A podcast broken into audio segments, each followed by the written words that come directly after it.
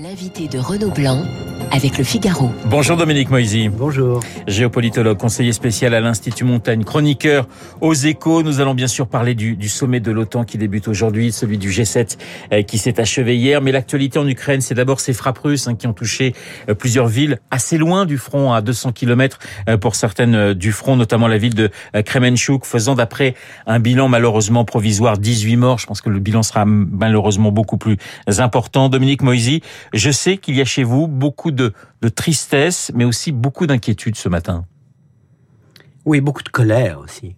Euh, euh, il est difficile d'imaginer que c'est un accident, que euh, les Russes ont frappé hier, par hasard, un centre commercial à la fin du sommet du G7 et à la veille du sommet de l'OTAN à Madrid.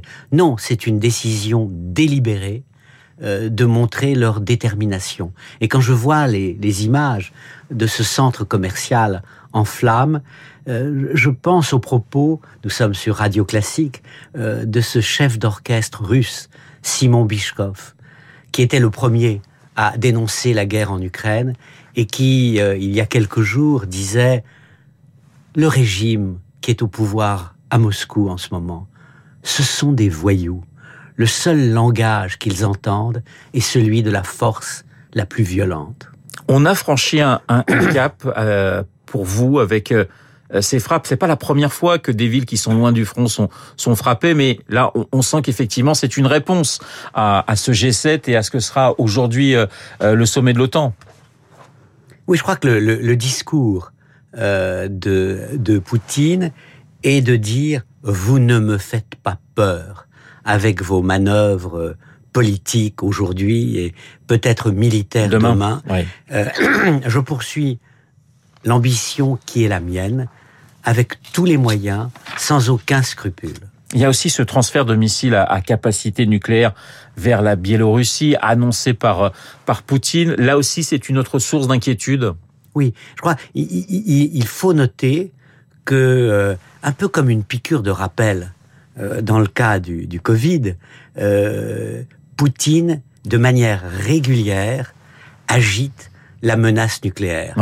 Il l'a fait à quatre reprises désormais, et chaque fois, c'est à un moment où, du côté occidental, il y a eu euh, un mouvement positif entre guillemets. Donc cette utilisation de la menace nucléaire à partir de la Biélorussie, elle survient au lendemain où euh, les 27 disent eh bien oui, nous acceptons le fast track, euh, l'entrée rapide, non pas l'entrée, mais le début des négociations la candidature, oui. pour la candidature euh, de l'Ukraine à l'Union européenne. Condamnation, Dominique Moisy, hein, de ces euh, frappes russes hier par le G7. Un G7 qui a tenté de montrer son unité face à Poutine. C'était l'un des, des enjeux, justement, de ce sommet, l'unité face au Kremlin? Oui. Alors, je crois qu'il y, y, a deux choses. Euh, il y a l'unité du G7 face au Kremlin et il y a la division du monde plus globalement face au Kremlin. Les Indiens, euh, les pays africains ne sont pas, certains avaient été invités comme des, des hôtes euh, au G7, ne sont pas dans euh, la posture de fermeté et de clarté du monde occidental. Le Kremlin parie d'ailleurs hein, sur l'érosion du, du soutien aux Occidentaux de, de l'Ukraine. Vous avez d'ailleurs le, le, sentiment, Dominique Moisy, que des fissures apparaissent au sein même des Occidentaux? Je crois que le mot fissure est aujourd'hui excessif. Oui. Euh, mais il y a clairement euh, euh, des différences. Et le problème est de savoir si ces différences ne vont pas apparaître au plein jour quand la température va baisser, quand on demandera à nos citoyens des sacrifices. Le test, ça sera cet automne et cet hiver, en quelque sorte. Tout à fait, tout à fait. Est-ce que vous acceptez euh, de vivre euh, un, peu un peu plus frileusement parce que vous reconnaissez que la guerre en Ukraine, ce n'est pas seulement la guerre des Ukrainiens, mais c'est une guerre qui vous concerne directement. Hier, Volodymyr Zelensky s'est adressé une nouvelle fois aux Occidentaux. Message du président euh, ukrainien. Pas question de, de négocier, a-t-il dit. Volodymyr Zelensky qui espère la fin de la guerre avant la fin de l'année. ça ressemble quand même à un vœu pieux. Oui, mais c'est une manière de dire aux Occidentaux, aidez-moi tout de suite, aidez-moi massivement. C'est le seul moyen pour vous de faire en sorte que la guerre se conclue rapidement. Vous ne voulez pas que ça traîne. Vous ne pouvez accepter que je cède. Donc vous devez m'aider tout de suite et le plus possible. Alors on a eu une jolie photo des leaders du G7, tout sourire et, sans cravate, mais individuellement, pour euh, certains d'entre eux, ils sont dans une situation délicate. Je pense à Joe Biden, on reviendra euh, sur les États-Unis dans quelques instants, à Boris Johnson, mais aussi à Emmanuel Macron. Est-ce que ça, ça peut justement fragiliser l'intensité de l'aide euh, vis-à-vis de l'Ukraine? C'est incontestablement ce que souhaite Poutine c'est en ce sens qu'il dit la démocratie, euh, c'est obsolète, ça ne fonctionne pas. Regardez les divisions à l'intérieur de chaque pays. Moi, Poutine, je dis ce que je veux et la Russie suit. Mais en même temps, n'exagérons pas. Sur euh, sa partie ukrainienne, Boris Johnson est suivi par l'opinion britannique. Les Français ne remettent pas en cause la politique étrangère euh, d'Emmanuel Macron. Et même Biden euh, il y a plutôt une union dans ce pays à ce point divisé contre la Russie aujourd'hui. je ne sais pas si vous avez vu la une du, Figaro ce matin. On, voit ce, titre l'OTAN en conseil de guerre face à la Russie. Euh, L'alliance devrait euh, décider d'un renforcement de, ses capacités militaires. on, le dit depuis des semaines, mais, mais Poutine a au moins ressuscité quelque chose. C'est l'OTAN. Ah, totalement totalement. En, fait, euh, rappelez-vous la, célèbre formule euh, de euh, Emmanuel Macron, une organisation en état de mort cérébrale. bah, vraiment non. En, fait, ce qui est intéressant, c'est que l'OTAN, au lendemain de la chute du mur de Berlin, était orpheline d'une cause, la menace soviétique avait disparu avec l'URSS. Ben, on est revenu en réalité à l'OTAN de la guerre froide. Et on est en train de décider le renforcement considérable du flanc est de l'OTAN, avec une stratégie qui est en train de se transformer. Il ne s'agit plus de dire si jamais ils attaquaient les républiques baltes, eh bien, nous repartirions à l'assaut pour les reconquérir. Non, on dit aujourd'hui, si vous les attaquez, nous les défendrons avec tous les moyens possibles. L'idée, c'est de pouvoir euh, pratiquement mettre en alerte 300 000 euh, soldats du, côté, euh, du côté de l'Europe. C'est colossal. Oui, oui. Pour le moment, c'est peut-être un vœu pieux, mais en même temps, c'est une déclaration d'intention et, et, qui s'inscrit, je crois qu'il faut vraiment insister là-dessus, sur le retour de l'esprit et du langage de la guerre froide. Donc on est parti dans cette direction, avec l'idée que c'est en réalité le seul moyen de dissuader Poutine d'aller plus loin. Et on, le voit peut-être sur cette question-là, et notamment sur Poutine, l'Europe de l'Est avait raison par rapport à l'Europe de l'Ouest. Oui, Bien sûr. Je pense aux Pays-Baltes et à la Pologne, hein, qui alertaient depuis, euh, depuis des années, finalement, sur, bien sur Poutine. Bien sûr, ils avaient raison. Nous avions tort. Euh, ils étaient plus proches, géographiquement, historiquement. Ils avaient une mémoire euh, récente euh, de leur relation avec la Russie, euh, devenue URSS, redevenue Russie.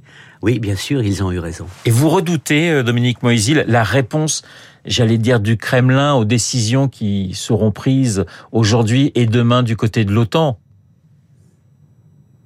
Je redouterais plus encore euh, la faiblesse, la pusillanimité ou les divisions de l'OTAN. Or, je crois que euh, pour l'essentiel, il y aura une unité. Alors, il y a la grande question, bien entendu, de l'élargissement euh, de l'OTAN à la Suède et la Finlande. Et la Finlande.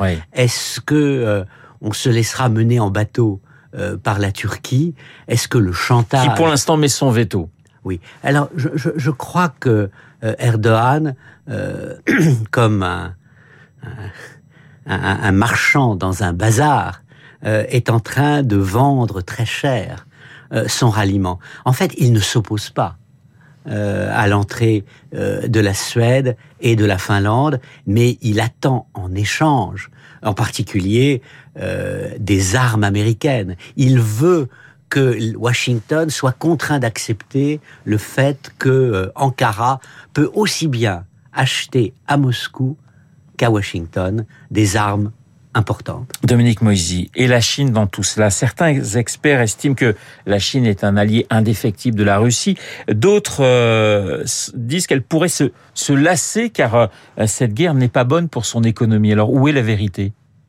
Ben, C'est compliqué parce que euh, la guerre n'est peut-être pas bonne à terme pour l'économie chinoise, mais en réalité, elle est bonne d'un point de vue géopolitique pour la Chine.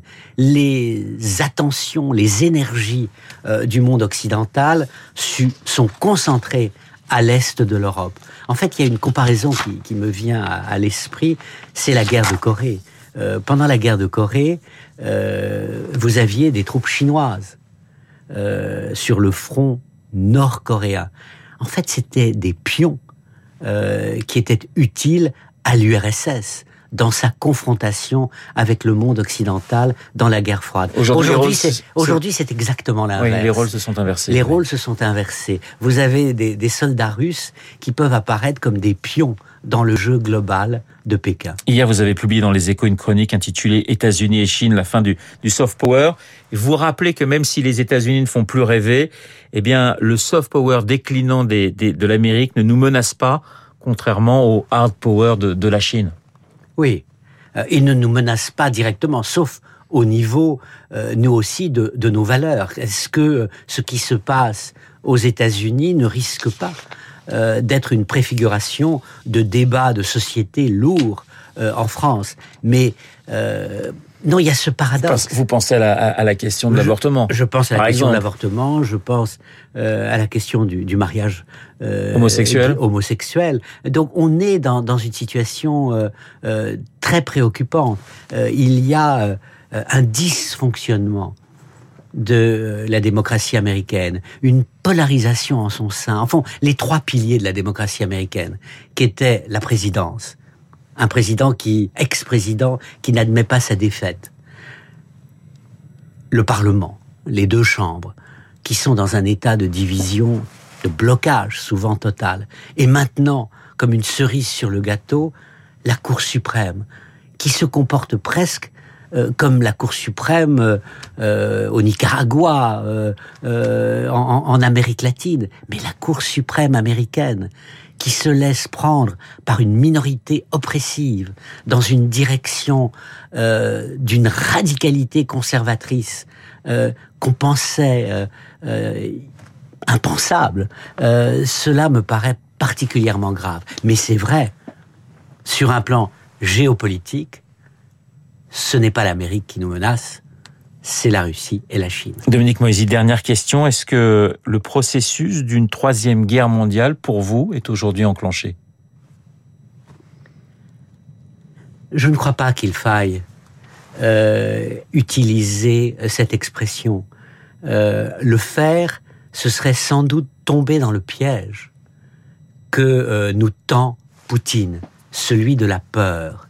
Mais en même temps, euh, il faut être conscient du fait qu'il y a un vrai risque d'engrenage et que la situation que nous connaissons, je le répète, euh, depuis le 24 février, est la plus grave que nous ayons connue depuis la fin de la Deuxième Guerre mondiale. Merci beaucoup Dominique Moisy d'avoir été ce matin mon invité, le géopolitologue Dominique Moisy, chroniqueur aux échos. D'ailleurs, si vous voulez retrouver sa chronique d'hier, vous allez sur le site euh, du journal. Merci encore euh, pour euh, eh bien vos, vos réponses. Il est 8h30. Dans un instant, nous allons retrouver Augustin Lefebvre pour l'essentiel.